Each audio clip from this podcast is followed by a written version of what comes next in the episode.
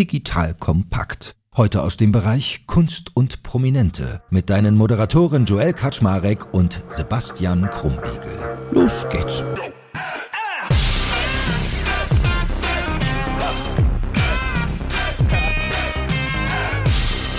Wie immer mit dem wortgewandt charmanten Popprinzen Sebastian Krumbiegel. Und mit dem gut aussehenden Joel Kaczmarek. Wenn ihr wisst, wie gut der aussieht, ey, der sieht so geil aus. Er sieht sehr gut aus. Ja, das trifft ja auf alle hier am Tisch zu. Vielen Dank, vielen Dank. Ich habe jetzt eher gedacht, ich kriege mal für diesen Zungenbrecher ein Kompliment. Aber hey, das ist ja noch besser gut auszusehen. Doch, der war nicht so einfach. Ich würde den nicht so hinkriegen. ihr hört schon die Stimme, Leute. Wisst ihr, wer das ist, ja? Ladies und Gentlemen, es fing damit an, dass mich meine Mitarbeiterin irgendwann mal ansprach und sagte, da schmeißt irgend so ein Typ immer Papier in unsere Tonne, die wir gebucht haben. Wer ist denn das? Und ich sag, keine Ahnung. Dann lese ich Barry Hammerschmidt. Dann dachte ich, boah, das klingt ja so wie ein, wie ein, Flugzeughersteller oder sowas. Ja, so baut der hier Kampfflieger für weiß ich nicht wen. Und dann lief man sich mal hier und da über den Weg gemeinsam. Und ja, ich bin dann eingetaucht in deine Welt, lieber Barry. Zu deinem Namen kommen wir gleich mal. Es gibt ganz tolle, viele Geschichten, da habe ich mit ihm schon ein bisschen ausgetauscht. Also, viele Menschen kennen dich auch als Bodyformus auf YouTube, aber du warst ja auch sehr aktiv im TV schon unterwegs. Also bei Big Brother warst du bei einer Staffel mit dabei. Ich durfte lernen, dass du 48 Folgen bei Berlin Tag und Nacht gespielt hast. Das wusste ich nicht. Hätte ich das gewusst, hätte ich dich nicht eingeladen. ja, ja, ich auch mich selbst. Also ich wäre dann, glaube ich, äh, ja, da war ich auch. Nein, Spaß beiseite. Und ich war ganz baff, da musst du auch gleich mal was zu erzählen, dass du in der zweiten Mannschaft von Hertha BSC gespielt hast. Also du hast ja jetzt schon eher so eine stämmige Athleten, also eher Basketballerfigur, hätte ich gesagt. Äh ja, schon ist geworden. Also damals, wo ich noch, also damals, so lange her war es jetzt auch nicht, also wo ich noch äh, sportlich aktiv war, da wog ich auch nicht so viel wie jetzt. Und dann war halt Fußball weg und dann kamen die Muckis, ne? Gut, ja. kommen wir gleich zu. Also, Ladies and Gentlemen, an den Rundfunkempfangsgeräten. Der liebe Barry, einerseits kennen ihn viele, glaube ich, wie gesagt, aus dem TV, aber er ist vor allem YouTuber. Aber wir haben gerade schon im Vortalk gesagt, eigentlich für uns ist er Künstler. Und was da noch alles so an Kunst kommt, wird er uns erzählen. In diesem Sinne, Barry, du hast ja schon munter geredet, aber schön, dass du da bist. Herzlich willkommen. Welcome. Dankeschön, freut mich sehr. Sebastian, verfolgst du sowas auch? YouTube? Ist das so ein bisschen deine Welt oder bist du eher lineares Fernsehen? Nö, ich bin schon natürlich irgendwie YouTuber. Also YouTube-Konsument natürlich. Aber hauptsächlich Musik, muss ich ehrlich sagen. Also ich bin da immer am Musik entdecken und forschen und was weiß ich was, aber du triffst hier alles Mögliche und ich bin da immer sehr offen. Und ich meine, da kommen wir, ich habe so viele tausend Fragen an dich, sage ich dir jetzt schon, um mal so eine Duftmarke zu setzen, 1,35 Millionen Follower auf YouTube, also schon echt ein Brett. Wie hat das für dich angefangen? Wie bist du denn eigentlich zu deiner Kunst gekommen und was verstehst du als deine Kunst? Oh, wie ich dazu gekommen bin. Also schon als kleiner Junge hatte ich schon immer so das Ziel, Schauspieler zu werden. Will war mein Vorbild, immer noch mein Vorbild. Äh, Prince of BR, die erste Folge und dann wollte ich genauso sein wie er. Dann fing er noch mit Musik an. Also er hat das gemacht, worauf er Bock hatte und genau das wollte ich auch machen. Und fing dann halt mit Facebook an, hab da ein paar Videos hochgeladen. Das waren erstmal ganz normale Videos, wo ich einfach irgendwelche Geschichten erzählt habe. Von Sportmotivation bis einfach lustige Geschichten. Und dann habe ich mich mit einem guten Freund zusammengetan, äh, Tutti. Tran? Tutti Tran, genau. Ach, ja. ehrlich? Genau, ja, ja. Die, die muss ich eigentlich auch mal einsammeln laden, den folge ich genau. mal. Genau, ähm, wir haben damals zusammen dann Bodyformers gegründet, haben da erstmal Sportvideos gemacht, haben uns zu ernst genommen und dann, wo wir gemerkt haben, dass die witzigen Videos besser ankamen, haben wir gesagt, ey komm, die Leute finden es doch eh witzig, äh, du warst eh immer ein Pausenclown, Tutti du auch, lass uns Comedy machen. Und dann fing es an, immer größer zu werden. Tutti ist dann seinen Weg gegangen, also als Solokünstler, ich bin dann meinen Weg gegangen als äh, Bodyformers alleine und so wurde es dann halt größer und größer, bis ich dann auf YouTube rübergewachsen bin und dann ist alles andere dort weiter explodiert und jetzt sitze ich hier. Ja. Also vielleicht für dich auch zum Wissen, Sebastian, äh, Ming Kai Fanti war ja bei uns schon und die hat Tutti Tran interviewt. Das ist ein äh, vietnamesischer Comedian. Ich kenne ihn. Dem ich, ich seitdem da folge und ich habe immer, das ist ja lustig, man denkt immer, man kennt die Leute, bloß wenn man die täglich so bei Instagram sieht. Ne? Und ja, den finde ich immer sehr lustig. Der macht so, so schön rassistische Witze auch, der darf das als. Also. Ihr Lieben, hier ist Joel von Digital Kompakt und kennst du diesen Emoji, dessen Kopf aussieht wie eine explodierende Atombombe? Ich benutze den ja immer total gerne, wenn mich etwas so richtig sprachlos macht oder einfach nur nervt. Und vielleicht brauchst du diesen Emoji öfter beim Thema Buchhaltung, weil dir dieser wichtige, aber anstrengende Faktor den letzten Nerv raubt. Dann habe ich etwas Besseres als den Atombombenkopf-Emoji für dich, nämlich unseren Partner Zefdesk. Zefdesk ist eine Buchhaltungssoftware für Selbstständige und KMUs, mit der du unfassbar viele Dinge tun kannst. Angebote, Rechnungen, Gutschriften schreiben, Belege erfassen, deine Einnahmenüberschussrechnung oder auch Gewinn- und Verlustrechnung erstellen und vieles mehr. Und das selbstverständlich GOBD und DSGVO-konform mit Servern in Deutschland und das bei flexiblen Laufzeiten und digital in der Cloud. Wir benutzen Zefdesk schon seit Jahren und wollen nie wieder davon weg und ich erleichtere dir jetzt auch den Einstieg mit dem Code DK100, also DK100. Erhältst du 100% auf die ersten drei Monate. Dazu gehst du einfach auf die Weiterleitung digitalkompakt.de slash Buchhaltung und natürlich verlinke ich dir das auch in den Shownotes und alle Sponsoren Sponsoren findest du immer auch auf unserer Sponsorenseite unter digitalkompakt.de/slash Ja, er, er darf das, er, er macht sehr harte Witze. Ich, ich glaube, der Schlüssel ist immer, wenn du dich selbst nicht allzu ernst nimmst. Wenn du zwar das, was du machst, ernst Ja. nimmst, aber eben weißt, hey komm, natürlich, glaube ich, kriegst du immer eine Message besser rübergebracht, wenn du ein bisschen über dich selbst lachen kannst und wenn du das den Leuten auch zeigst. Also ich glaube, dass Selbstironie immer eine ganz gute Waffe ist. Immer, immer, weil sonst finde ich es auch ein bisschen schade, wenn du Witze über alle anderen machst, aber dann macht einer Witz über dich und auf einmal ist es ein Problem. Das ist Richtig. für mich so ein Widerspruch. Ja, wer aussteigen kann, muss auch einstecken können, ne? Das ist so die 100%. goldene Regel immer im Leben, finde ich. 100, 100, 100 Prozent, ja. Aber es fällt einem ja nicht zu, dass man sich da über eine Million Follower aufbaut auf YouTube. Wie kam das? Was war so dein Erfolgsrezept? War das organisch oder war das durch TV? Was war da dein Hebel? Nee, mein Hebel war einfach, dass ich die besondere Idee hatte, Prototyp. Ich habe den hochgeladen und ich habe mir dabei gar nichts gedacht. Und dann bin ich schlafen gegangen. Am nächsten Tag waren da 30.000 neue Abonnenten auf Facebook. Ich dachte, wer hat das denn gemacht? Ich habe das gar nicht geglaubt. Dann 800.000 Aufrufe auf diesem Video. habe ich gemerkt, okay, die Idee funktioniert. Und dann kam der nächste Prototyp. Ich habe halt erstmal alle Länder genommen, von Prototyp Italiener bis Franzose, bis Deutscher, bis Türke, alles Mögliche, dass halt alle Länder auf meinen Kanal rübergekommen sind, weil ich habe halt Comedy gemacht nicht gegen die, sondern für die, dass man halt das Land auch äh, cool äh, beschreiben kann. Nicht immer negativ. Das gibt halt viele Klischees, die natürlich immer negativ gesehen werden. Aber man kann Klischees auch ein bisschen sympathischer machen, dass man halt auch ein Land einfach cool darstellt und deswegen hat es auch funktioniert.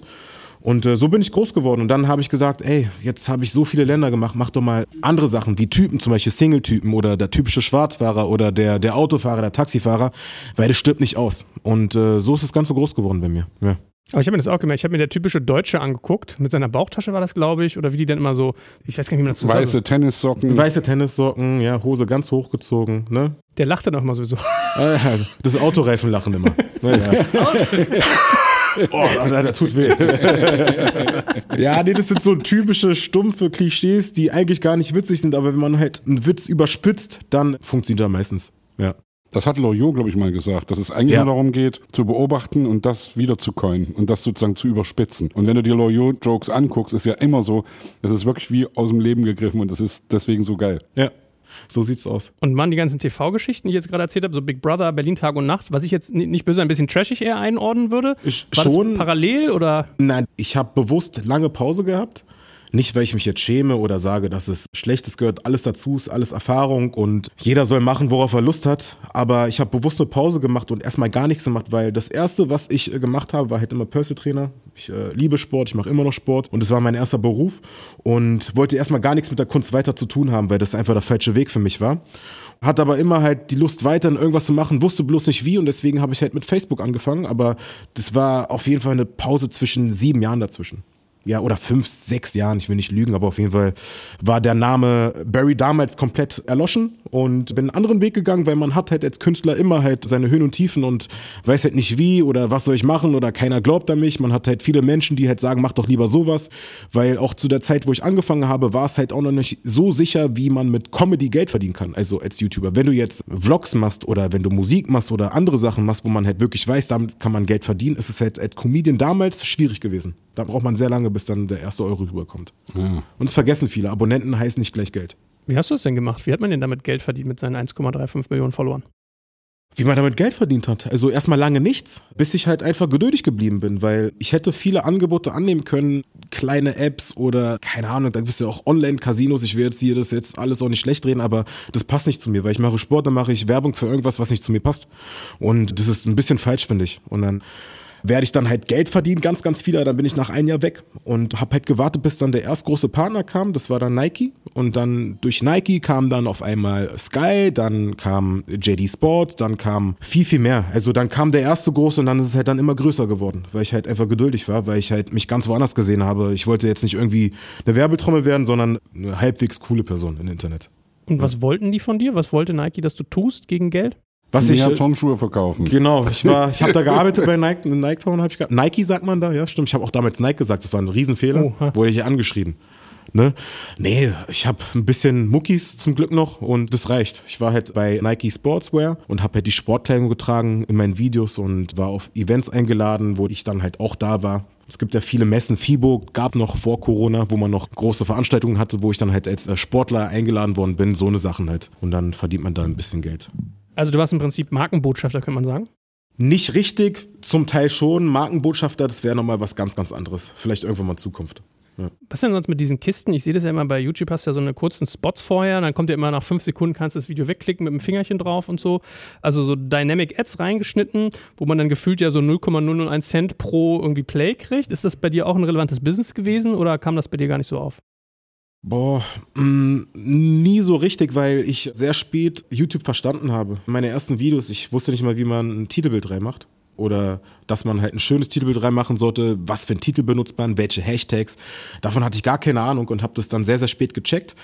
Aber nee, es ist halt so, nee, das ist nicht so meine Welt. Da muss ich ganz ehrlich sagen, es ist halt so eine Ansichtssache, aber ich mache das nicht. Es gibt auch viele Leute, die halt auch mit Amazon-Codes arbeiten und so eine ganzen Sachen, diese ganzen AdSense-Codes, aber das mache ich alles nicht.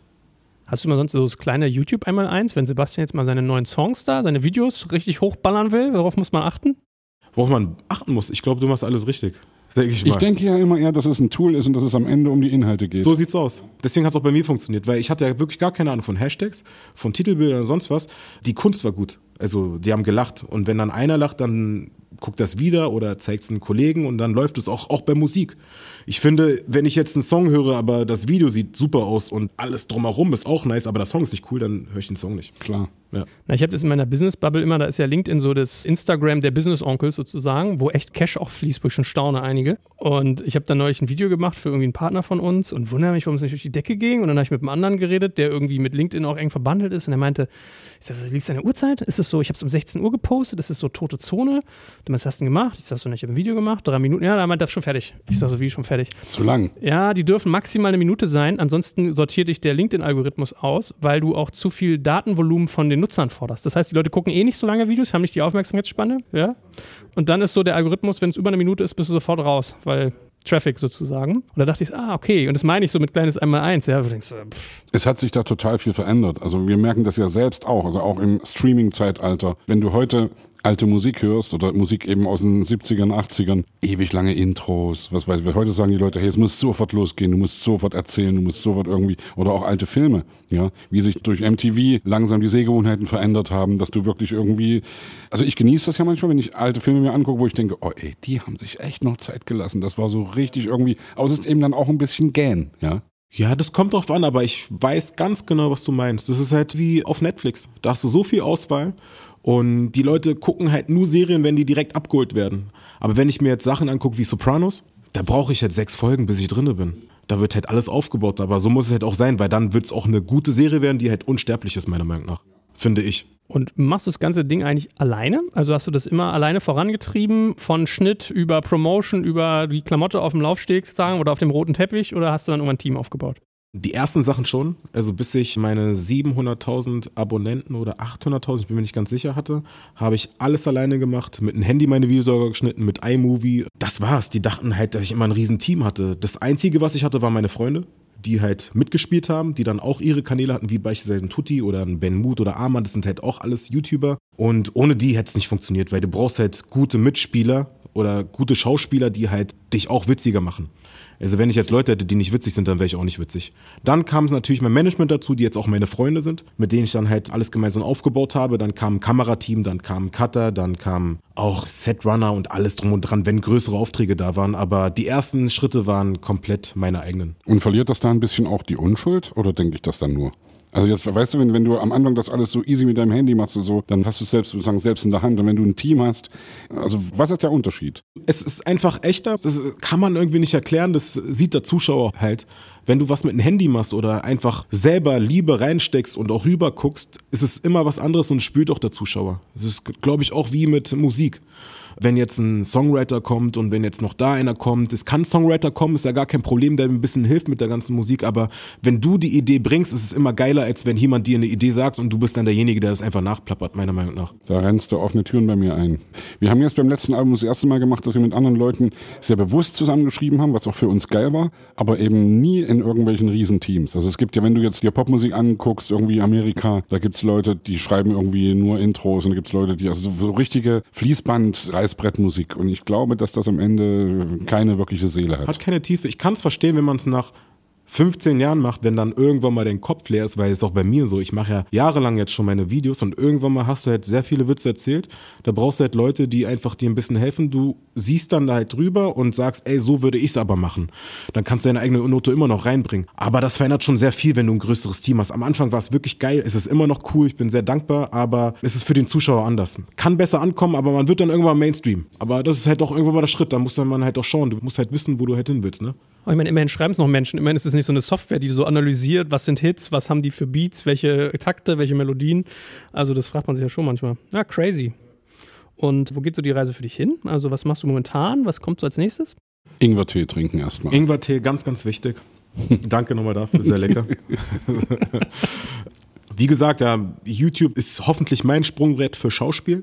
Hatte schon ein paar Mal die Möglichkeit, da was zu machen in größeren Sachen wie eine Xbox-Serie, die ich gedreht habe, mit Xbox zusammen. Das haben wir in Kiew gemacht. Auch schon mit viel mit Studio 71 gearbeitet, die halt auch sehr viel machen für TV. Und es ist halt mein Ziel, irgendwann mal zu sagen, dass ich irgendwann mal einen Film drehen kann oder eine Serie habe oder irgendwie so in der Richtung was zu machen, was einfach mein großer Traum ist. Weil da, da gehst du auch offensiv hin. Ja, also ja, du, auf willst, jeden also, also, du wartest nicht drauf, dass die Fee vorbeikommt und dir nee, ein Geschenk nee, nee. bringt, sondern du Offensiv. greifst da an. Gut. Daher, ja, klar, die, du kannst natürlich Glück haben, dass jemand auf dich zukommt, aber ich glaube, es ist immer ein bisschen schlauer, auf die zuzugehen oder irgendwas zu versuchen, dass sie sehen.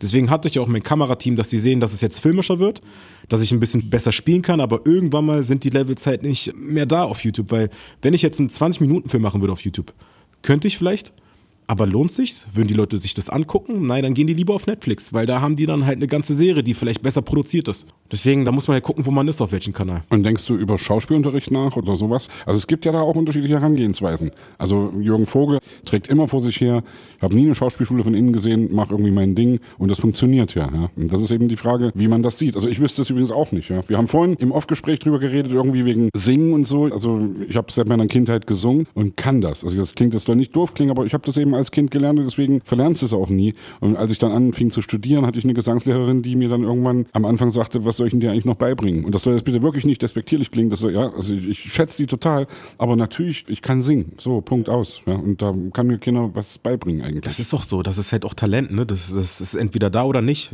Und es ist auch bei Schauspiel so. Man kann Schauspiel lernen, 100 Prozent. Aber dann gibt es halt Leute wie ein Leonardo DiCaprio, auch ein Will und viele andere, die haben natürlich ihre Skills auch gelernt mit einem Coach. Und das ist auch mein Ziel, dass ich mir einen Coach hole, der dann eins zu eins Training macht, der dann sagt, ey Barry, so und so musst du reagieren, weil als Schauspieler ist es wirklich sehr, sehr wichtig, dass du halt deine Rolle bist und dann auch vorher drinne bist. Das ist wie beim Gesangsunterricht wahrscheinlich, oder wenn du vor, die, also wenn du einen Auftritt hast, dann machst du wahrscheinlich auch dein Ritual, höchstwahrscheinlich. Was, was trinken vorher? Zum Beispiel. Genau.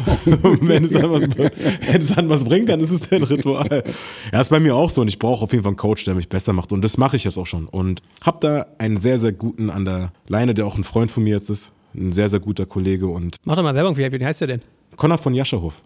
Okay. Sagt er euch was? Das ist ein sehr, sehr guter. Connor, ich grüße dich. Ich gebe dir jetzt Props draus. Du weißt noch nicht davon Bescheid, aber ich brauche Schauspielunterricht von dir. er weiß es nicht, aber auf jeden Fall mit ihm bin ich wirklich sehr, sehr gut. Er ist ein Schauspieler, wir sind befreundet und ja, wir gucken mal.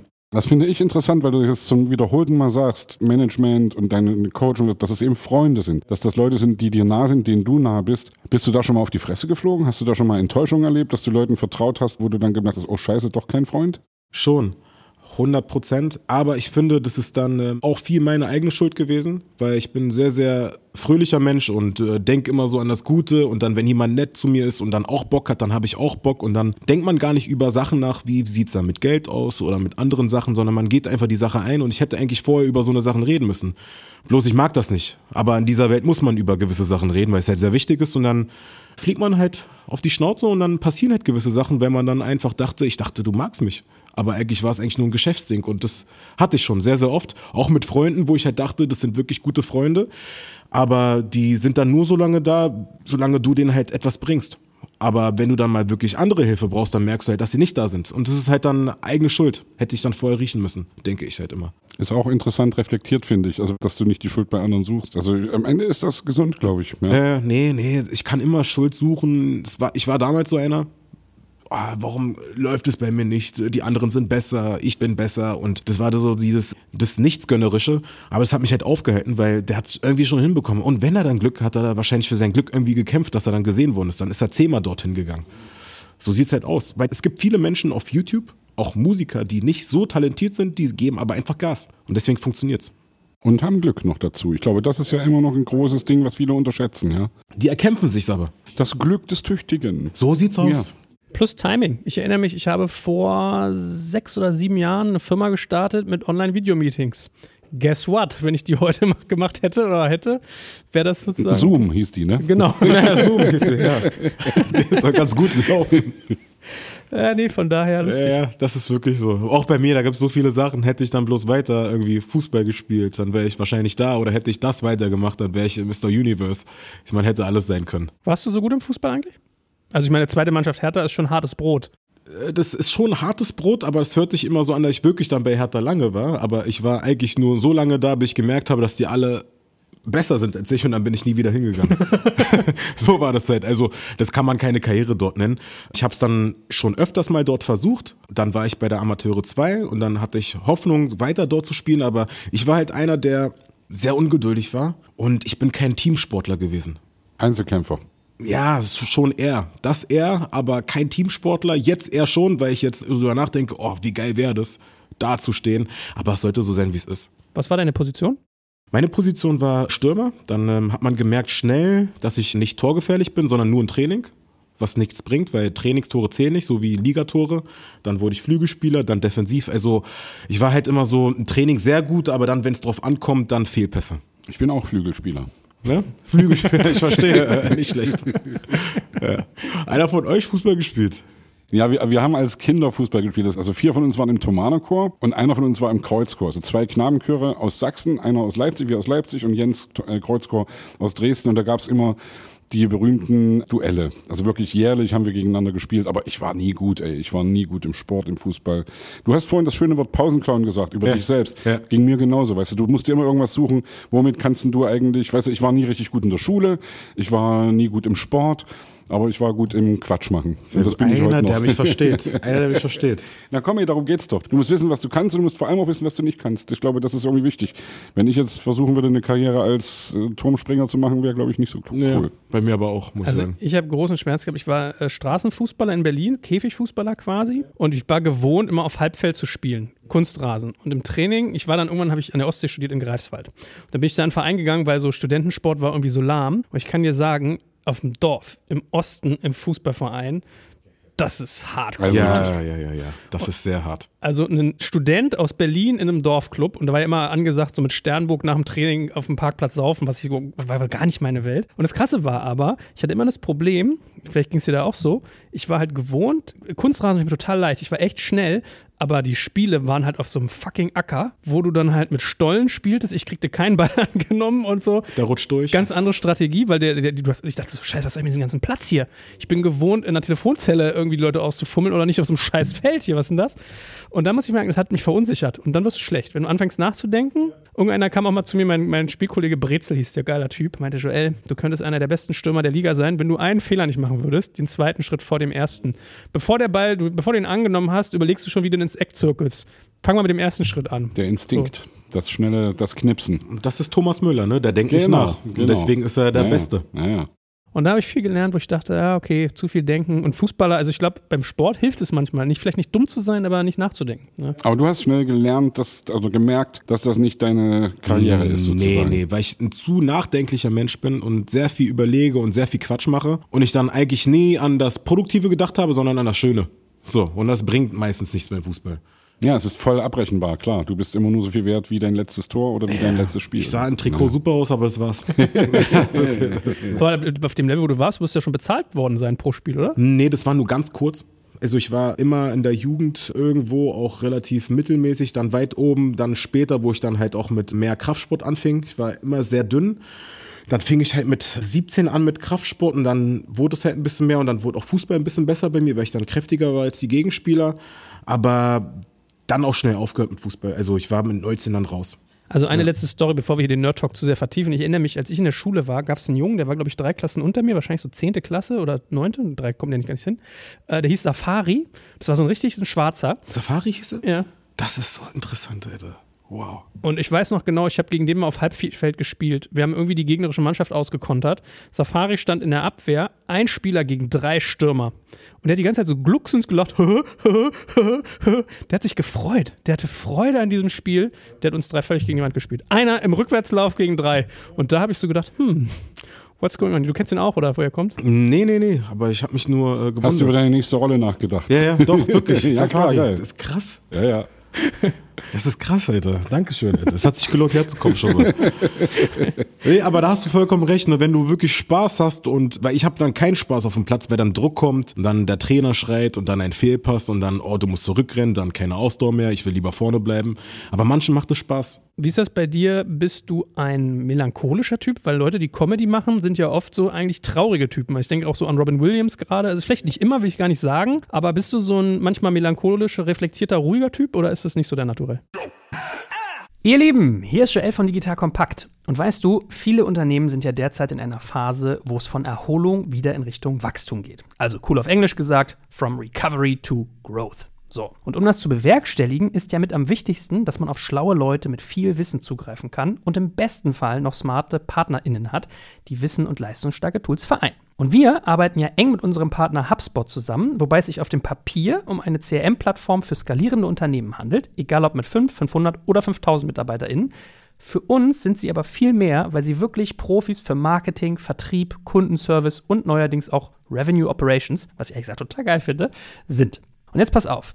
Die Jungs und Mädels veranstalten am 8. Juni 2021 eine virtuelle Konferenz namens Grow Europe. Da kommst du richtig auf deine Kosten, wenn du in den Bereichen Marketing, Sales oder Customer Service Anregungen suchst. Das Ganze findet auf einer Custom-Build-Plattform statt und mit Menschen wie Scott Galloway oder Johnny Buffard, der mit Hopin gerade, by the way, das am schnellsten wachsende Unternehmen Europas führt, kommen echt krasse Leute. Und mich freut, dass Ben Hamanus, der Head of Brand EMEA bei HubSpot, auch einen Vortrag über Corporate Podcasting und Content Repurposing beisteuert. Und klar, dazu gibt es noch viele Masterclasses und Workshops sowie einzigartiges Networking mit coolen Avataren. Du merkst, für dich ist da also richtig viel drin. Und wenn das für dich interessant ist, dann schau dir die Grow Europe jetzt einfach mal selbst an. Ich habe dir unter digitalkompakt.de slash grow eine Weiterleitung eingerichtet. Und natürlich finde ich das auch in den Show Notes und alle Sponsoren findest du immer auch auf unserer Sponsorenseite unter digitalkompakt.de slash Sponsoren. Es kommt immer drauf an. Ich bin eigentlich meistens immer sehr glücklich, weil ich mich selbst nerve. Wirklich? Also auch wenn ich alleine bin, mache ich Quatsch und dann denke ich, okay, es reicht jetzt, ist doch keiner hier. Und ich mache das wirklich und ich nerv mich wirklich, Das wirklich aber selber. genauso, ehrlich, Ja, ich nerve mich wirklich Ja, ja, ja, täglich. Aber natürlich schon auch oft dann so, weil die Leute wundern sich, wenn sie mich dann kennenlernen, dass ich dann ruhig rede und dann so, hey, du bist ja gar nicht so witzig, wie ich denke. Ist meistens so. Wahrscheinlich ist es dann halt immer nur, wenn ich mit Menschen bin, wo ich mich wohlfühle. Aber eigentlich ist schon der erste Moment immer sehr offen bei mir. Das habe ich von meiner Mama gelernt, von meinem Papa gelernt. Aber natürlich viele Sachen aus der Jugend, aus der Kindheit, die verdrängt man mit äh, lustigen Sachen. Und das ist völlig klar bei mir, weil meine Jugend, äh, meine Kindheit war zwar immer schön mit meinen Eltern, aber es sind trotzdem immer Sachen passiert, die halt nicht schön waren, auch mir selbst. Aber es gehört alles dazu. Und ich verarbeite es halt mit lustigen Sachen, denn ähm, ich denke, das ist immer die beste Medizin, Leute zum Lachen zu bringen weil man nicht so viel Zeit hat. Natürlich sollte man auch über die ernsten Sachen reden, meiner Meinung nach, aber wenn die Sache gegessen ist, dann kannst du ihn nicht ändern. Dann musst du halt weitermachen. Und da bringt es nicht, sich irgendwie so ein Loch zu graben und reinzuspringen, meiner Meinung nach. Außerdem kannst du mit Humor viel besser Sachen auch transportieren. Also du kannst auch ernste Messages echt viel besser humorvoll rüberbringen. Was weiß ich, wenn jemand eine Rede hält, irgendwie, der kann die schlauesten Sachen erzählen. Wenn er irgendwie eine Schlafstimme hat, dann pennen ihm die Leute weg. Aber wenn er mal irgendwie ein paar Gags macht, ja, yeah, dann hast du die Leute bei der Stange. Es ist wie jeder Lehrer, wie jede Bühne. Es ist alles eine Bühne und immer mit Humor kommst du weiter. So sieht's aus, 100 Prozent. Und das ist wirklich so, weil ich kenne auch viele andere Comedians. Ich habe ein paar kennengelernt und die sind alle fröhlich, aber wenn die alleine sind, sind es trotzdem alles Menschen. Ja. Ich erinnere mich, ich habe bei irgendeinem Moderator mal die Geschichte gehört. Der hat in den USA Jerry Lewis getroffen. Das war, glaube ich, damals so ein riesig großer Comedian. Den kennen wir heutzutage gar nicht mehr so, aber riesig. Das war so wie, keine Ahnung, Robin Williams treffen oder so. Und der wurde dann ins Hotelzimmer zu dem eingeladen und dann saß er da zum Frühstück. Please come in, Mr. Lewis is waiting for you. Und dann setzte sich der Moderator da hin und war schon in Vorbereitung und der sagte halt gar nichts. Der guckte nur, aß da irgendwie seinen Pancake, keine Reaktion. Dann legte der sein Besteck ab, nahm eine Torte, klatschte die sich ins Gesicht und sagte, Hi, I'm Jerry Lewis, nice to meet you. und das ist so, Ja. das Gehen haben halt manche Leute, ne? Ja, ja, ja, das ist einfach so. Ja, nee, aber meine, meine größte Inspiration, ich weiß nicht, wer ist denn euer Lieblingscomedian? Gibt es so eine Top 3, wo ihr sagt, Das sind meine. Ich weiß es gar nicht so genau. Also Comedian ist ja auch ein weites Feld. Also bei mir, ich habe vorhin schon über Loyot gesprochen, finde ich immer noch Großmeister. Ich finde auch übrigens Olli Dittrich ein Hammertypen und die beiden haben sehr viel miteinander zu tun.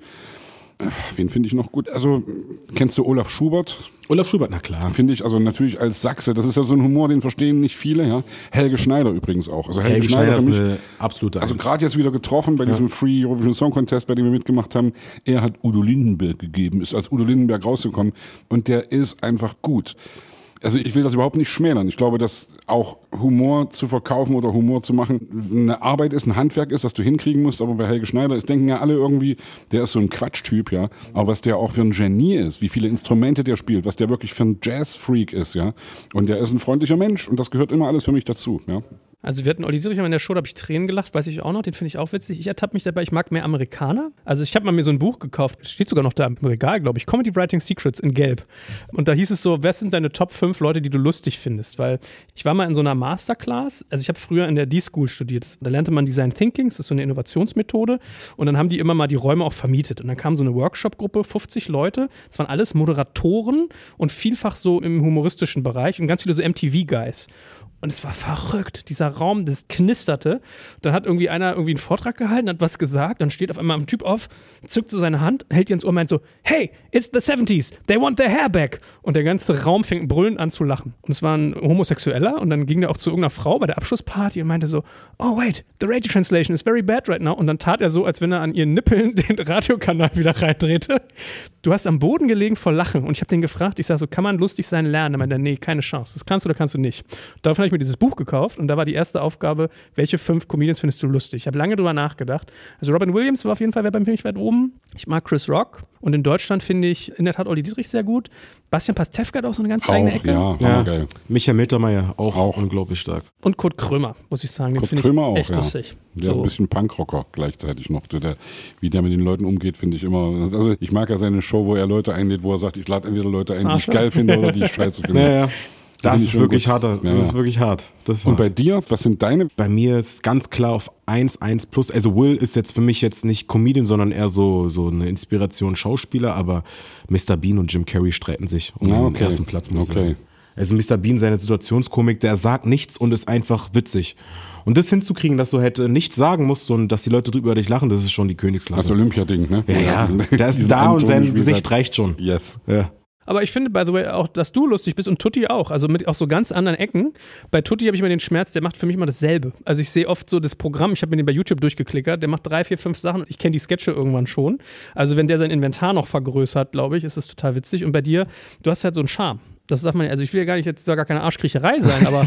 man kann auch einfach. Aber ich, das, ich nehme es an, das freut mich gerade. Das ist wirklich so. Dankeschön. Und vor allem das Lustige ist, ich finde, du hast ja trotzdem emotionalen Tiefgang. Also ich denke immer so, du hast so dieses Teddybär mit irgendwie ein bisschen klamaukig. Man sieht, es ist geskriptet, aber das ist ein bisschen auch Teil der Magie, finde ich. Also ich habe zum Beispiel auch ein Video gesehen, da hast du von deinem Vater erzählt, der gestorben ist und warum du irgendwie jetzt Dinge tust und was du daraus gelernt hast und so. Und das finde ich macht es ja noch mal mächtiger, wenn man eigentlich jemand lustig ist und dann wird man auf einmal ernst. So wie Robin Williams, als der damals hier One Hour Photo diesen Film gemacht hat, so ein Psychospiel, da denkst du dir so, Jesus. Boah, das hat gleich dreimal mehr Tiefe. Ja, ne? Nee, und das meine ich halt, das ist voll wichtig, weil man kann halt immer Witze machen, aber wenn du irgendwann mal Reichweite hast, dann solltest du auch irgendwas zurückgeben. Und ich denke, also ich habe auf jeden Fall jemanden gebraucht, der mal mir was so, so Worte reichen aus, auch wenn es nur zwei, drei schöne Sätze sind. Und es hätte mir viel geholfen, also als 14-Jähriger, 15-Jähriger. Und genau das will ich auch machen, wenn du dann halt mit äh, Jugendlichen draußen redest oder einfach nur ein Video machst, wo du irgendwas erzählst über dein Leben, dass sie sehen, ey, das ist auch einfach nur ein Mensch, der auch mal traurig war und jetzt hat er das auch irgendwie hinbekommen, dann kriege ich es auch hin. Das reicht. Was war denn eigentlich los, als du gesagt hast, du hattest in deiner Jugend auch viele Sachen, die nicht so geil waren? War das jetzt so ein Thema Schicksalsschläge, Rassismus, Probleme mit irgendwie dem Gesetz? Was war das bei dir? Nee, das fing an, ich war 15 Jahre alt, dann hat mein Vater einen Schlaganfall bekommen. Und für mich war mein Vater mal der stärkste Mensch. So, und vorher war er da, er war gesund und auf einmal ist dein Vater halt krank und dann besuchst du ihn im Krankenhaus. Ich habe auch lange gebraucht, ihn erstmal im Krankenhaus zu besuchen, weil es nicht einfach für mich war. Und dann ist er halt dort gewesen, hat den eigenen Sohnemann nicht mehr erkannt und dann war es einfach die Welt für mich kaputt. Und es gibt halt Menschen, die gehen halt anders damit um und ich bin halt leider falsch damit umgegangen und habe dann halt so eine so eine Scheiß drauf Mentalität gehabt. Ich war zwar trotzdem immer der gleiche Junge, der Applausenclown, aber ich habe halt einfach viel vernachlässigt. Ich hatte kein Halten in meinem Kopf und dadurch bin ich halt nicht gut in der Schule gewesen, habe halt mein eigenes Ding gemacht, habe mir nichts sagen lassen und Das hat sich halt über die Jahre durchgezogen, bis dann halt mein Vater gestorben ist und ich dann irgendwann mal gemerkt habe, ey, boah, krass, das ist nicht cool du kannst nicht mehr so weitermachen. Und genau an den Tag, wo mein Vater gestorben ist, musste ich meine Prüfung schreiben zur B- und A-Lizenz als Personal Trainer. Und ich war vorher immer so ein Mensch, der halt wirklich nie, nie, nie, nie, nie, nie wirklich gut in der Schule war. Ich war zwar immer ein schlauer Junge, aber ich hatte keine Lust. Also das, was sie mir gesagt haben, ach, warum, warum soll ich das machen? Ich will doch eh was anderes machen. Und da gab es halt auch Sachen in der Schule, wo ich halt auch sagen muss, das war halt nicht einfach für mich, obwohl es eigentlich einfach war, hätte ich einfach nur zugehört. So, das war das Problem, aber es kannst halt nicht den 14-Jährigen sagen. Das ist halt so, du bist halt einfach anders im Kopf. Und dann ist mein Vater gestorben und ich habe gesagt, weißt du was, mein Vater ist tot. Ich werde jetzt als Bester diese Prüfung bestehen bin ich nach Hause gegangen und habe dann als besser bestanden. Und dann habe ich alles andere gemacht, meine Ernährungsberaterlizenz. Und auf einmal fing alles an, weil ich einfach meinen Kopf umgestaltet habe. Und das war dann halt der Moment, wo ich gesagt habe, weißt du was, du musst anders werden. Es kann so schnell vorbei sein. Wenn du deinen Kopf irgendwie kontrollieren kannst, dann kriegst du irgendwie alles hin. Und ähm, ja, dann fing es dann auch an, dass ich dann wieder langsam Comedy gemacht habe. Und dann ist es dann zum Glück Schritt für Schritt immer alles besser gelaufen. Es muss immer leider manchmal was Hartes passieren, dass du halt aufwachst. Wie machst du Trauerverarbeitung? Trauerverarbeitung, damals Verdrängung, was natürlich falsch ist. Und deswegen war ich halt auch jahrelang halt nicht der beste Junge, weil ich halt von 15 bis ich 20 war Sachen verdrängt habe und immer so getan habe, nee, alles ist cool, man macht dann die ganzen Witze. Bis ich irgendwann mal gemerkt habe, ich muss mich damit auseinandersetzen und einfach reden. So mit Menschen reden, mit Freunden reden oder wie ich es jetzt mache, mit euch reden oder Videos machen. Und wenn du einfach redest, dann tut es so gut, anstatt dass man einfach nur zu Hause dann noch heult oder so tut, dass man hart ist, obwohl jeder Typ, der auch irgendwie anders aussieht, auch weint, weil das nicht schlimm ist. Das gehört alles dazu. Und ist dann deine Kunst auch eine Art Therapieform dafür, dass du da sozusagen dadurch Sachen verarbeiten kannst? Also ich habe das nicht gesehen, wo du über den Tod deines Vaters gesprochen hast, aber das ist doch dann auch eine Sache, wo du, also ich kenne es von mir, ich schreibe manchmal, ich habe Joel vorhin ein Lied vorgespielt, von einer Freundin ist der Vater gestorben, ich habe innerhalb von zwei Stunden irgendwie ein Lied geschrieben, um sie zu trösten. Und das ging total schnell. Und es ist echt ein deepes Ding geworden, ja, und das floss eben so raus, ja, und das war dann eben auch für mich sozusagen eine Art therapeutisches Ding, mit dem Schmerz von ihr umzugehen, ja. Und deswegen meine ich, du kannst das sozusagen auch benutzen, entweder für dich selbst oder für andere Leute, dass du mit irgendwelchen Scheiß, den du erlebt hast, dass du den verarbeitest. Ja, ich kann mich noch dran erinnern an den Tag, wo mein Vater gestorben ist. Ne? Das hat mir meine Mama gesagt. Ich stand dann erstmal vor meiner Haustür, wo ich auch alle meine Videos angefangen habe zu drehen. Das war auch so ein sehr, sehr krasser Moment für mich, wo ich dann gemerkt habe, ey, das ist echt heftig, was jetzt gerade alles bei mir passiert. Deswegen bin ich auch immer sehr dankbar. Aber das, was ich gemacht habe, ich bin rausgegangen, ich bin gerannt, ich musste laufen, ich musste irgendwie etwas machen. Ich wollte nicht sitzen. Und das ist halt auch bei meiner Comedy. Immer wenn ich traurig war, immer wenn irgendwas passiert ist in meinem Leben, musste ich halt äh, verdrängen und wahrscheinlich ist dann die Comedy die Verdrängung, die ich habe, aber auch dann sozusagen, es ist meine Heilung sozusagen mit vielen, vielen Sachen und das habe ich dann halt unbewusst weiter mitgetragen, aber es ist ein Riesenteil davon, ganz klar. Ich war zwar vorher der Pausenclown, aber dadurch habe ich einfach einen ganz, ganz anderen Trieb gehabt und das kann, das kann man nicht erklären, das passiert einfach bei Menschen. Und es ist bei vielen Menschen unbewusst, aber das Gute bei mir ist, ich weiß, von wo das herkommt, warum ich so bin und warum viele Sachen da sind, weil ich immer sehr viel reflektiere. Ich habe vorher immer die Schuld bei anderen Menschen gesucht, aber seitdem ich immer selbst auf meine eigene Nase fasse, weiß ich auch, woher auch die ganzen Sachen kommen, warum ich so bin und so geworden bin. Und deswegen bin ich glücklich, dass ich das mache, was ich mache. Ja. Ich habe mit meiner Frau oft die Diskussion, ich habe das auch ganz oft. Wenn mir was Blödes bei anderen passiert, dann versetze ich mich immer erst in den anderen rein, anstatt mich zu ärgern über den. Ja, ja, ich ja. frage mich manchmal, ob das gut ist. Manchmal sitzt du da ist es nicht gut. Es ist nicht gut. Wenn man immer noch leider immer, manchmal sind Menschen einfach kacke. und man, man checkt es nicht. Aber ich habe halt immer, egal wie doof einer ist, natürlich, es gibt Grenzen, aber ich denke halt immer, ja, dann ist wahrscheinlich das passiert, dann hat er wahrscheinlich diese Probleme, man weiß doch nicht und sonst wie, da tut mir leid, weil es bringt nichts, den jetzt irgendwie anzuschreien oder mich mit denen zu streiten, wenn er eh schon am Arsch ist. Also noch rauftreten, wenn er eher am Boden ist. Auch wenn er dir was angetan hat. Ja, ich finde, es hilft einfach mal, also so empathisch zu sein, sich in andere reinzuversetzen, weil dann kann man sich erklären, wenn man sich erklären kann, kann ich es abhaken. Deswegen, ich bin auch nicht nachtragend. Ich bin sauer zwar in dem Moment, aber ich bin dann einer, der dann nichts sagt, sondern erstmal drüber nachdenkt. Und wenn ich in einer Stunde immer noch sauer bin, dann kann ich dann immer noch das sagen. Aber wenn es in einer Stunde weg ist, dann war es unnötig. Wie ist denn eigentlich so die Zusammenarbeit gewesen mit irgendwie großen Leuten, die du auch bisher schon bei dir hattest? Also du hast ja irgendwie mit, es war ganz lustig, mit Capital Bra so ein Video, wo du dann sagst, ey Alter, ich bin auch ein harter Typ, ich habe schon mal eine Frau in die Mumu getreten und so. Das war ganz lustig. Ja, das war eine harte Zeit, ne, die ich hatte. oder Bonbons geklaut oder was ja, erzählt. Oder ja. mit Will Smith habe ich gesehen, das wird ja für dich wahrscheinlich so ein... Äh ja, das war der absolute Höhepunkt meines Lebens, muss ich ganz ehrlich sagen. Das Wie kam das dazu? Mit Will? Ja. War wahrscheinlich Promo für Bad Boys, oder? Für Bad Boys, ja. Und mein ähm, Management hat es auch durchgeboxt und wussten es schon länger, aber haben es mir nicht gesagt, weil die wollten halt noch drauf warten, weil die wissen ganz genau, ey, wenn das nicht klappt, der Typ wird durchdrehen. Ja. Und das hat dann zum Glück geklappt. Wie das geklappt hat, die sind irgendwie auf mich aufmerksam geworden durch meine Videos. Dann wurde das angefragt, ob die vielleicht Bock hätten, weil erstmal war der Plan, dass ich eingeladen worden wäre zu der Weltpremiere von den Filmen. Aber dann haben die gesagt, ey, warum kann er nicht Will irgendwie vorher kennenlernen, weil das haben auch schon mal andere YouTuber gemacht. Oder Elton beispielsweise hat es auch schon gemacht. Warum kann ich es nicht irgendwie hinkriegen? Ja, und dann ähm, haben die es hinbekommen und dann sollte ich erstmal ein Drehbuch schreiben. Ich hatte zwei Wochen Zeit, weil die wollten es vorher haben. Die Amis sind da halt eh wirklich sehr, sehr, sehr, sehr genau. Kontrollfreaks. Ja. ja. Und hab das gemacht auf Englisch, alles gar kein Problem. Ich übe meinen Text, die haben ihren Text bekommen. Dann bin ich dort vor Ort. Dann sagt die zu mir, die Beauftragte von Will, nee, das können wir nicht machen, wir müssen alles freestylen. Am Ende des Tages haben sie denen gar nicht gezeigt. Das juckt die gar nicht am Ende. Und hatte anstatt eine halbe Stunde nur 15 Minuten Zeit, musste mir spontan was überlegen. Und dann kommt erstmal noch dein Idol mit Martin Lawrence, den ich auch eigentlich mag, der auch nicht so uncool ist, meiner Meinung nach. Big Mama's House und alles drum und dran. Davor kommen noch 20 Bodyguards, die zehnmal so groß sind wie ich. Du bist ja schon nicht klein. Ja, aber das sind nochmal andere Zyklopen, muss ich sagen.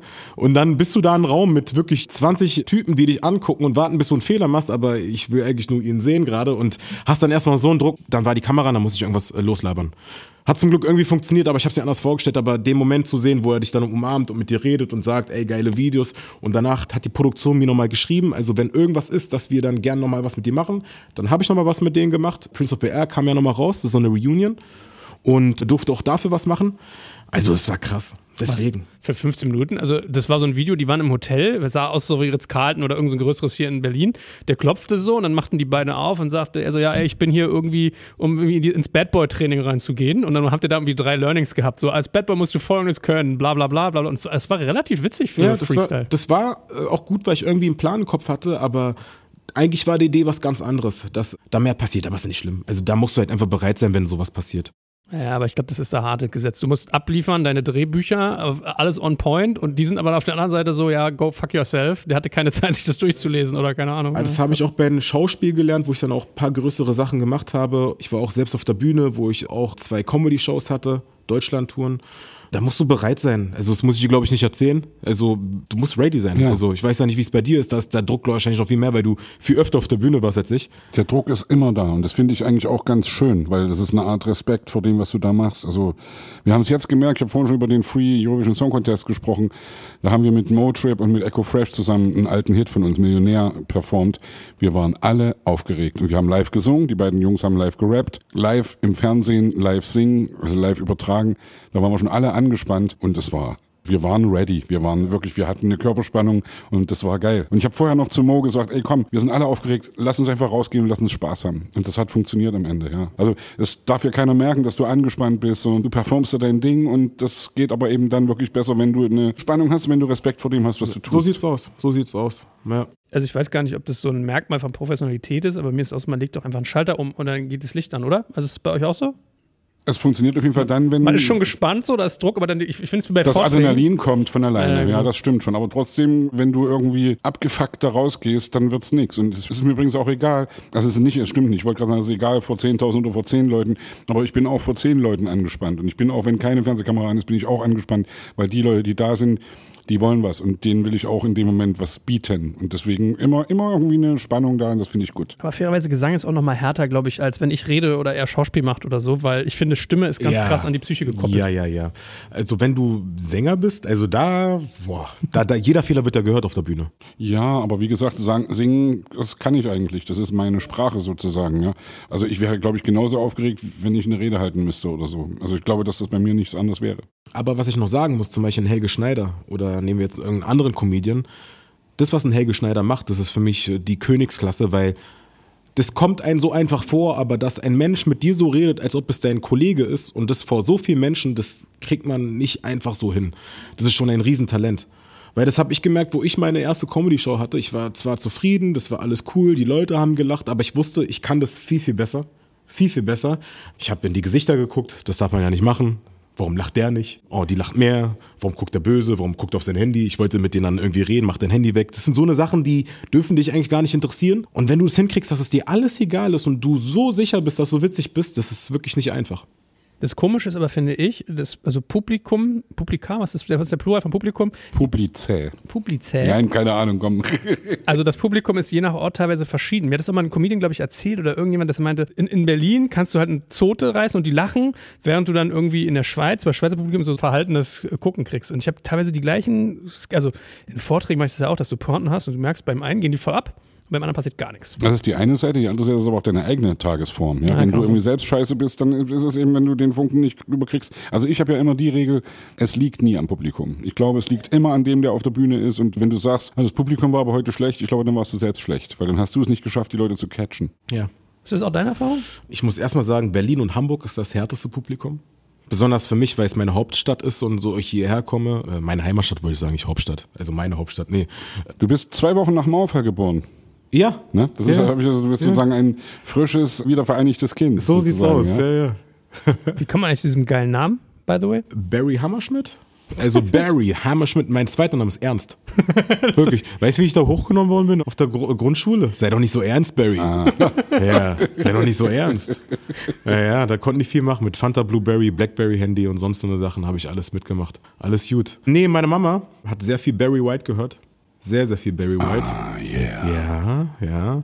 Und das war, glaube ich, die Inspiration. Sie hat es mir damals erzählt und ich glaube es ihr. Und ich glaube, deswegen heizt ich so. Ich glaube, der Grund war auch Barry White zum Teil. Aber du hast mir erzählt, dass dein Vater, also dein Vater ist schwarz, richtig? Nee, nee, nee, mein, mein, meine Mama. Ah, okay. Ja. Aber hast du mir nicht, also ich ordne es richtig ein, wenn ich es falsch wiedergebe, dass dein Vater all dein, seinen drei Kindern hat, das zwei Geschwister noch, ne? Ja, zwei Geschwister habe ich noch. Deutsche zweite Namen gegeben Ja, genau. Hat, damit ja, deswegen, ja. Die nicht diskriminiert werden, wenn man den Namen liest oder wo? Nee, das glaube ich nicht, aber ich denke eher schon, weil ich glaube, meine Mama oder mein Papa würde es mir niemals sagen, weil ich glaube, Eltern wollen dir niemals das Gefühl geben, dass du irgendwie anders bist. Deswegen hat sie es mir auch nicht gesagt. Aber ich kann es mir gut vorstellen. Ja, weil ich habe es bei ganz vielen anderen Freunden so, Tutti zum Beispiel, da heißt er Thomas, Thomas Tran. Und das haben die Eltern gemacht, weil er soll halt noch Bewerbungsgespräche machen und deswegen hat er keine Probleme. Deswegen, ja, heißt er Tome. Ja. Das ist schon echt schräg. Sagt ja, er, ja. ne? Der stellt sich dann mal auf die Bühne. Bei meinen Eltern, da hieß es ja immer Tomak. Sagt Ja, er dann Tomak, ja, Tomak, ja. Ich weiß es nicht, aber ich kann es mir gut vorstellen. Meine Schwester heißt Emma mit zweiten Namen und mein Bruder heißt Harald mit zweiten Namen, weil mein Vater hieß Harald. Ja. Das fand ich das Lustigste. Also das muss so skurril Ernst Hammerschmidt, da komme ich, Alter. das, ist, super. sein. Aber ich meine, Big Elephant in the Room, ich weiß, das ist ja auch mal Sebastians äh, sozusagen wi- wichtig wahrgenommenes Thema, aber ich glaube auch ein Herzensthema. Rassismus, war das für dich ein, also hast du damit Berührung gehabt?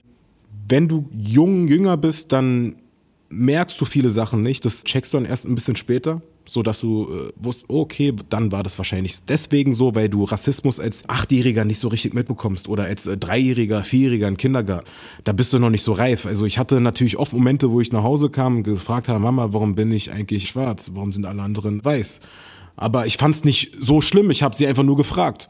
Aber trotzdem hat man das halt unbewusst ein bisschen mitbekommen. Aber das Glückliche ist, ich bin in Berlin groß geworden und in Berlin hatte ich halt immer sehr Wollte viel um ich mich gerade rum. sagen, eben. Und das ist schon ein multikultureller ja, Schmelztiegel. Ja, auch schon damals. Ja. Es ist halt auch, war so viel unterwegs, zwar nicht so wie jetzt, aber ich hatte schon viele Berührungen. Aber ich hatte das Glück, dass ich immer ein bisschen größer war und immer ein bisschen mehr auf den Rippen hatte. Deswegen haben die sich halt immer das zweimal bei mir überlegt. Aber es gibt viele Momente, wo du es halt schon merkst. Aber ja, es ist ein schwieriges Thema. Also in Berlin haben wir noch mehr Glück, muss ich ganz ehrlich sagen. Viel, viel mehr Glück als jetzt, wenn ich woanders leben würde. Also ich glaube das auch, ich habe das gemerkt in so Freundeskreisen, man zieht sich schon mit der Herkunft auf. Also der Deutsche war mal die Kartoffel. Wir hatten einen, der hatte so ein bisschen helleren Ton, den haben sie dann mal mit, mit Mokka geärgert, was ich schon sehr rassistisch finde. Aber es hat keiner so gemeint. Und wenn irgendeiner von außen kam und hat dich irgendwie wegen deiner Herkunft oder sowas, dann war aber gleich geschlossene Front und irgendwie Schluss mit lustig.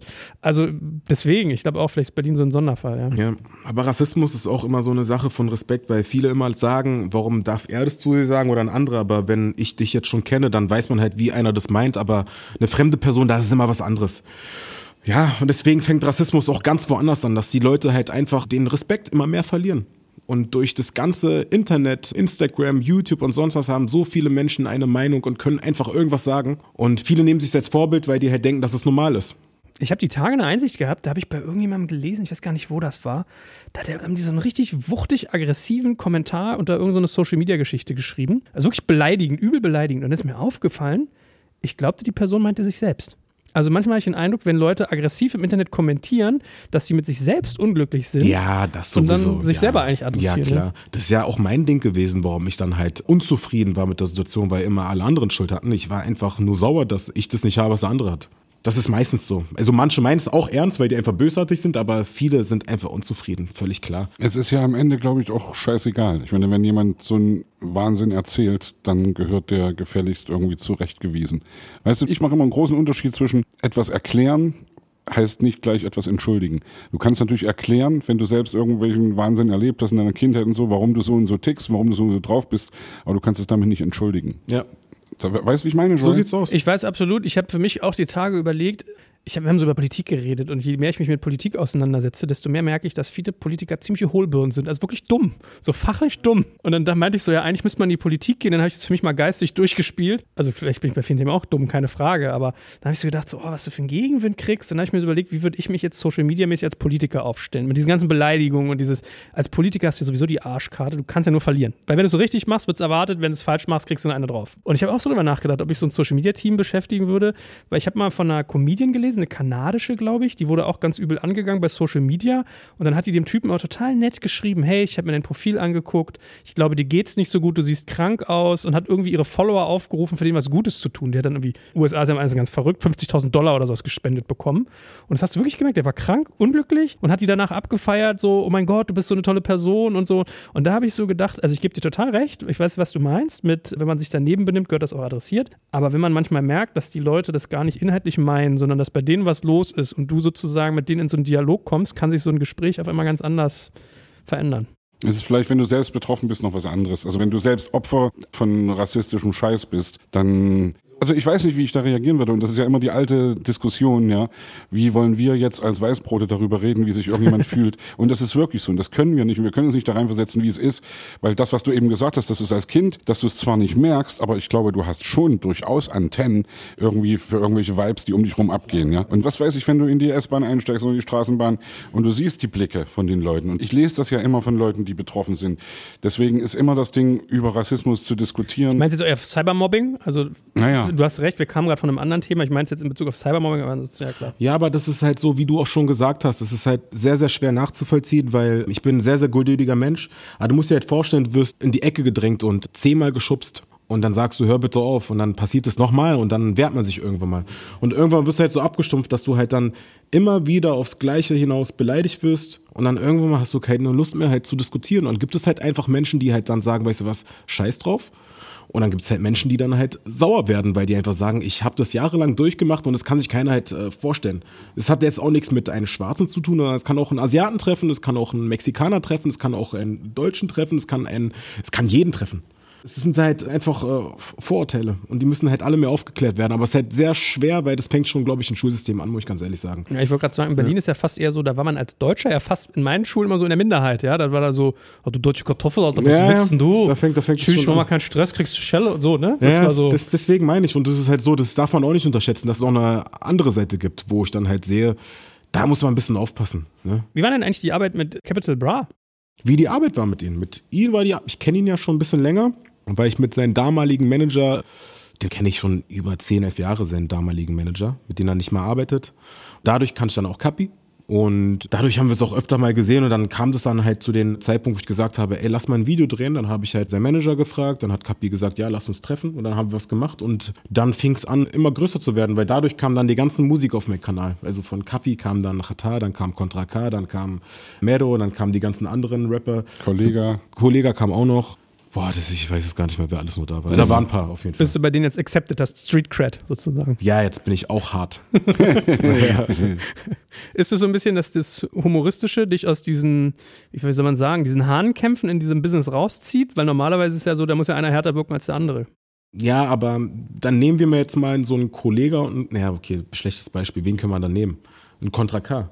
Ein Contra K zum Beispiel, der ist ja auch jetzt ein Typ, der Fitness macht, der ist ja ein Kampfsportler und er macht komplett Sport, aber hat keinen Stress, weil einfach cool ist zu denen. So. Das hast du auch bei Sido und Sido hält sich auch von einem raus und Sido ist auch Mainstream geworden und ist ein Rapper, der auch mit keinen Stress hat. Das ist, glaube ich, immer so eine Ansichtssache. Wenn du Bock hast und wenn du auch in den Videos dann halt Leute hast, die halt böse sind oder böse gucken und dann sagt der eine was, meistens sind es immer die Freunde, die die Probleme bringen. Und wenn deine Freunde halt mehr Superstar sind als du selbst, dann hast du halt ein Problem meistens. Weil meistens hat der Rapper nie Bock auf Stress. Also es hat keiner. Der will nur Musik machen, der will einfach nur glücklich sein und das war's. Aber dann sind da halt böse Leute im Hintergrund oder nicht böse Leute oder Leute, die denken, dass sie böse sind und dann äh, führt das eine zum anderen. Also die sind gar nicht so, wenn du dich mit denen triffst, dass du aufpassen musst, was du sagst, kriegst eins auf die Schnauze, sondern es ist eigentlich eher Kreativschaffende und da ist sozusagen. Ja, ja, 100 Prozent. 100 Prozent. Also es war bis jetzt nie der Fall, dass ich jetzt irgendwie ein Problem mit jemandem haben sollte, weil ich immer auch weiß, mit wen ich ein Problem haben könnte. Dann muss ich mit denen nichts machen, weil ich weiß, dann könnte dann ein Gefallen irgendwie anders aufgenommen werden. Dann gehst du einfach einen Bogen drum, dann ist cool. Aber bis jetzt kam es noch nichts dazu. Also es gab schon mal Diskussionen miteinander, aber Ich meine, ansonsten mal, was mich mal interessieren würde, im Zuge von dem Podcast, den ich auch mit Sebastian mache und wie ich dann angefangen habe, mich mit Hip-Hop und Rap mal zu beschäftigen, habe ich für mich den Eindruck gewonnen, dass man im Hip-Hop eher Menschen trifft, die aus irgendeinem Grunde, also ich versuche jetzt so, zu sagen, dass ich nicht hinterher von irgendwann auf die Schnauze kriege auf der Straße, die, die wirken manchmal Du, wir, wir sind Freunde, jetzt passiert ja nichts mehr. Also ich habe manchmal den Eindruck, ob die in, in sich unsicher sind. Ob, ob Hip-Hopper sozusagen, ob es dann ein Verhältnis gibt, eine Korrelation, dass die sozusagen nicht so in sich selbst ruhen, nicht so selbstbewusst sind und dann so diese Aggressivität, diese Front nach vorne machen. Das kommt immer ein so vor, aber das ist halt so, es kommt auf den Künstler auch drauf an, weil es gibt viele, viele Rapper, die machen Hip-Hop, weil die halt Hip-Hop als Sprachrohr nutzen, genauso wie ich halt Comedy auch als mein Sprachrohr nutze. Auch als Sport, auch Ja, als, auch als als Sport, ja. Akrobatik, als Wortspielerei. Und So sieht's was. aus. Ja, ja. Und dann ist halt das, was die halt sagen, nur das, was die halt erlebt haben oder das, was sie gerade fühlen oder das, was sie nicht sein wollen. Und meistens ist es halt auch eine Kunstfigur. So, und es gibt aber auch viele Leute, die halt aber Hip-Hop dann halt sehr, sehr ernst nehmen, was aber auch immer noch Hip-Hop ist, weil wenn man jetzt die ganze Bewegung in Amerika, wie es halt damals anfing, da ist es halt einfach so gewesen. Aber dann gibt's halt den Kontrast, dass es halt immer noch Amerika ist und hier immer noch Deutschland ist. Deswegen muss man da halt da mal die Verhältnisse irgendwie noch ein bisschen ziehen. Aber es ist halt schwierig. Ich kenne so viele Rapper, die halt wirklich Musik machen, weil die halt wirklich Musik wirklich fühlen und das einfach nur machen, weil die es lieben. Da gibt's auch viele, die machen es halt einfach nur wegen Geld oder weil die halt einfach cool sein wollen. Und das sind dann wahrscheinlich dann die Einzelfälle, die man dann halt sieht. Weil man redet immer sehr selten über die positiven Aspekte da. Das ist halt schwierig. Na, ich erlebe immer irgendwie, die haben ja so mit hiphop.de so ein Magazin gehabt, was die über Jahre begleitet hat. Und jetzt ist ja so Hip-Hop das neue Rock. Also was früher Mainstream war, ist jetzt Hip-Hop. Und du hast so den Eindruck, dass die auch gar nicht so kritikfähig sind, weil solche Medien mit denen ja immer extrem positiv umgegangen sind. Und das andere Element, was ich halt immer sehe, sind diese Statussymbole. Also ich meine, bei dir beobachte ich jetzt manchmal auch so ein bisschen, oder? Du bist auch so ein kleiner Typ mit irgendwie mal Louis Vuitton-Tasche oder Mercedes. Ja, jetzt, ich, ich, das war aber, wo ich das erste Mal Geld gesehen habe. Da habe ich halt, ich habe halt nie richtig Geld verdient und dann hat man ein bisschen Quatsch gemacht. Und es sind immer noch die ganzen Sachen, die von damals, aber jetzt bin ich schon lange raus. Ah, echt? Ja, ja, ja, nee, das kann ich nicht mehr machen. Außer das Auto. Aber da hat man schon so den Eindruck, oder? Dass die so ein bisschen Statussymbol ist schon wichtig. Ganz bei- klar, ganz klar. Aber ich muss es wirklich bei mir sagen, bei mir ist es ein, das Statussymbol Auto oder Uhr beispielsweise nur so, weil ich halt immer Uhren damals bei 50 Cent gesehen habe und 50 war auch ein Grund, warum ich mit Sport angefangen habe. Oder ein Auto wegen den ganzen Autokarten, die ich gesammelt habe. Deswegen mag ich halt Autos. Das ist halt wirklich so ein Ding. Aber die ganzen Klamotten, ja, das macht man auch durch Langeweile. Und auch der Umkreis. Muss ich ganz ehrlich sagen. Weil du siehst es bei den anderen, dann hängst du mit denen rum und dann willst du auch sowas holen.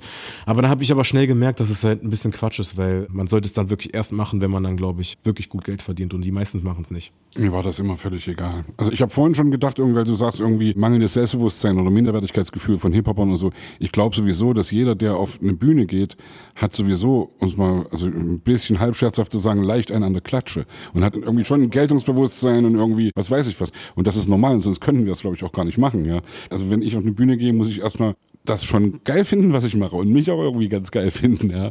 Also das geht gar nicht anders. 100 Prozent. Und bei Hip-Hop ist es halt so, wenn man jetzt Amerika anguckt, das ist auch ein Teil dazu, dass man halt immer der Coolste sein will. Das ist ja sozusagen auch Hip-Hop, wenn es sich jetzt auch ein bisschen komisch anhört.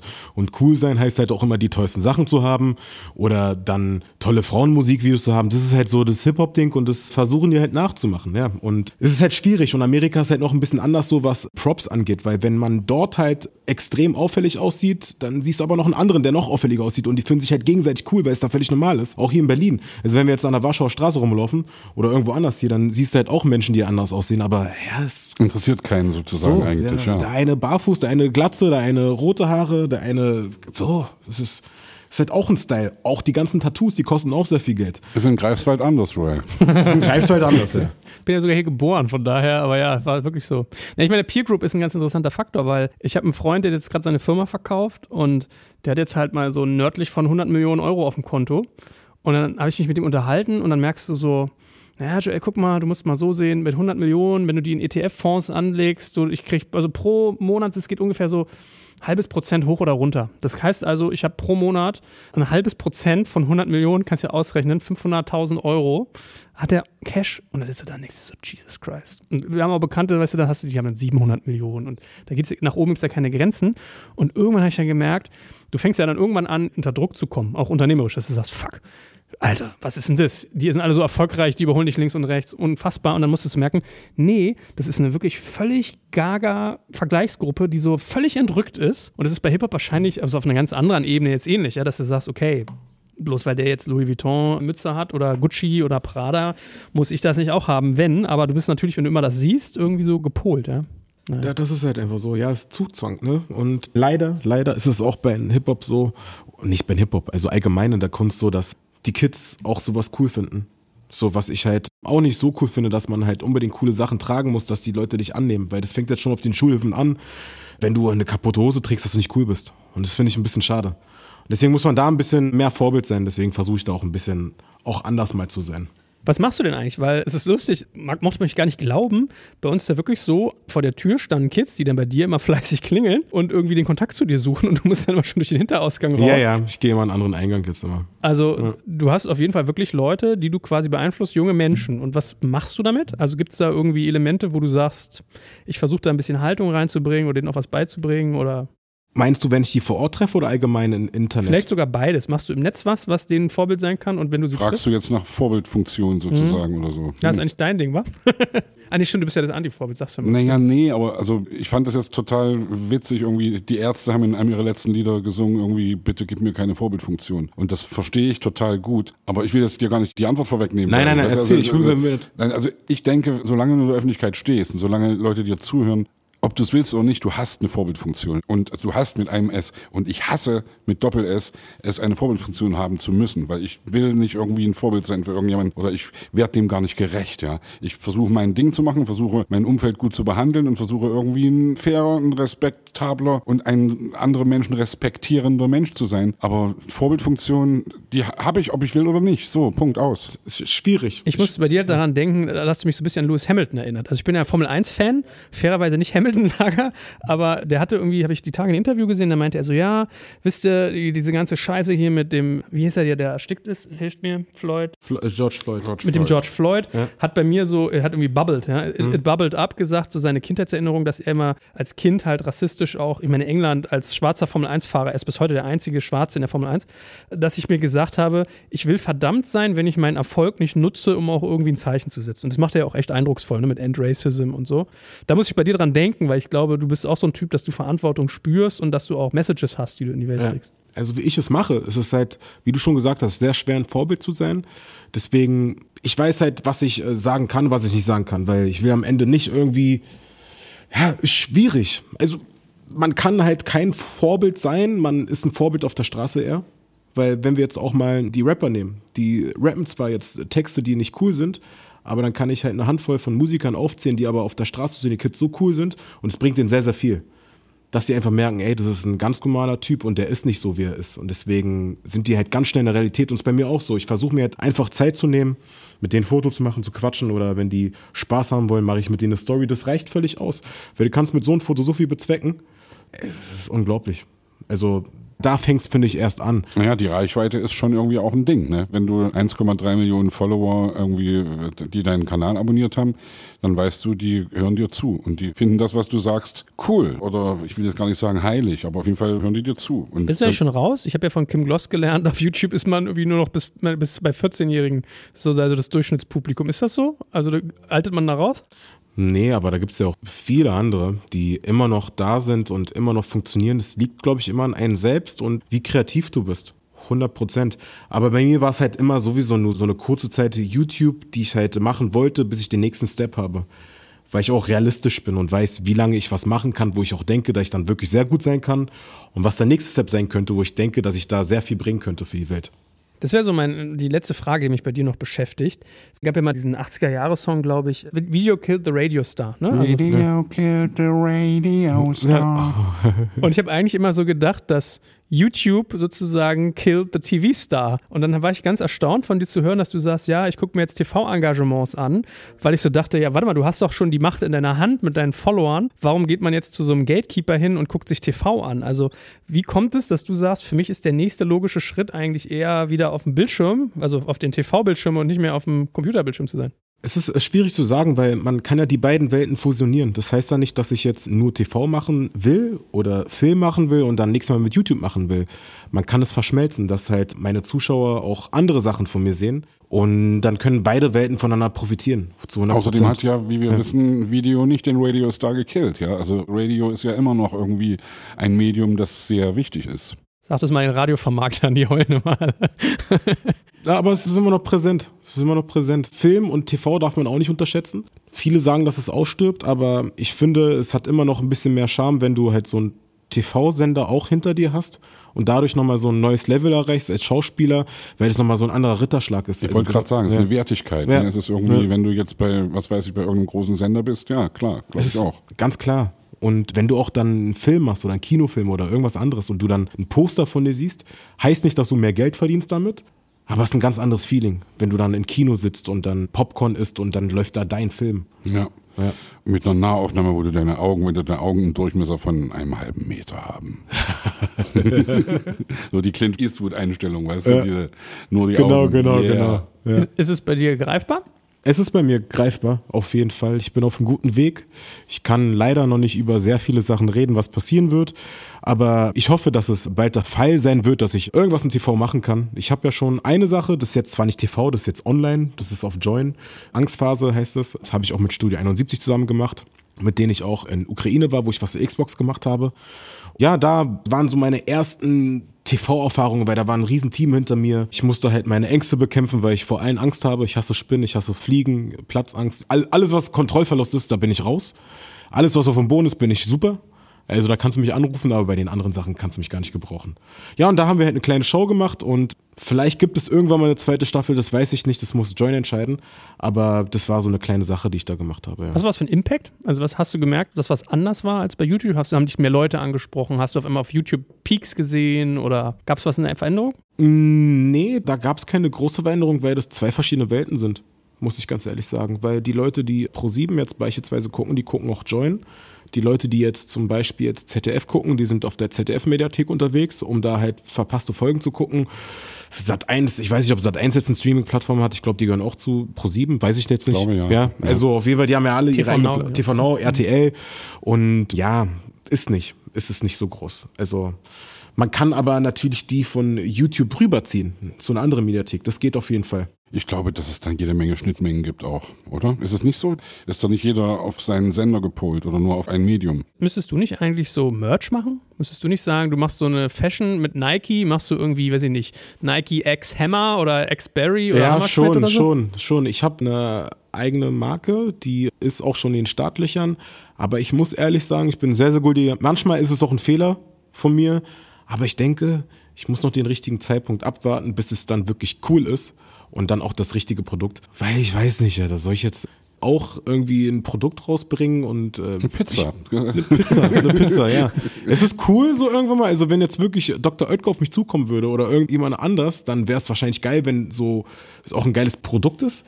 Aber jetzt so auf Teufel komm raus, weiß ich nicht. Weil ich muss meinen Fokus werde ich verlieren, weil ich bin ein ganz kleiner Mensch, ich kann nicht viele Sachen auf einmal machen.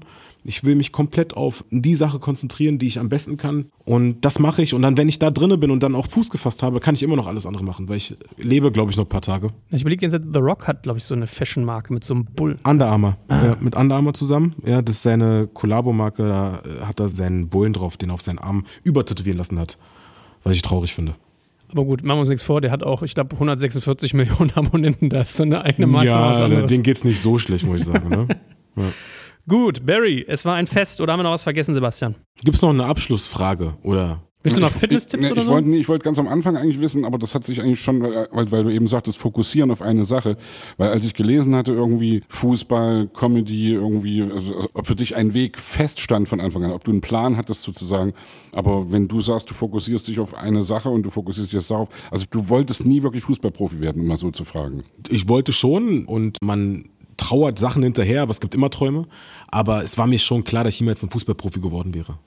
Ganz klar. Also Traum war es jetzt auch nicht. Also ich gehe auch immer davon aus, wenn du wirklich einen Traum hast, also und den ernst meinst den Traum, ja, und aufrichtig bist du dir ehrlich, dann machst du auch viel mehr dafür und das habe ich nicht getan. Es gibt viele Menschen, die sagen, ja, das ist mein Traum, ich will unbedingt auch Rapper werden, sagen viele Kids. Und dann frage ich mich, okay, wie oft schreibst du Texte? Wie oft übst du deine Performance oder irgendwas anderes? Was machst du alles dafür jeden Tag? Und da muss man sich die Frage stellen. Und wenn du es nicht tust, dann ist es nicht dein Traum. Barry, es war wirklich ein großes Vergnügen. Ich mag dich irgendwie, ich habe dich irgendwie ins Herz geschlossen. Gibt Ehrlich Typen, jetzt, ja? ja, ja, ja. Ich sag das nicht nur so. Dankeschön, ich mag, dich jetzt, ich mag euch auch. Jetzt magst du mich auch. Jetzt mag ich euch auch. Jetzt packst du dein Papier nicht mehr in unsere Tonne. Das sage das, wie gesagt, das Nein, ist die live auf dem Podcast, Alter. Ich werde mich bessern, Leute. Danke, dass du da warst. Dankeschön, Barry. habe mich auch gefreut. Cool, Mann. Dankeschön. Danke fürs Zuhören beim Digital Kompakt Podcast. Du merkst, hier ziehst du massig Wissen für dich und dein Unternehmen heraus. Wenn du mit uns noch erfolgreicher werden möchtest, abonniere uns auf den gängigen Podcast-Plattformen. Und hey, je größer wir werden, desto mehr Menschen können wir helfen. Also erzähl doch auch deinen Kolleginnen und Kollegen von uns. Bis zum nächsten Mal.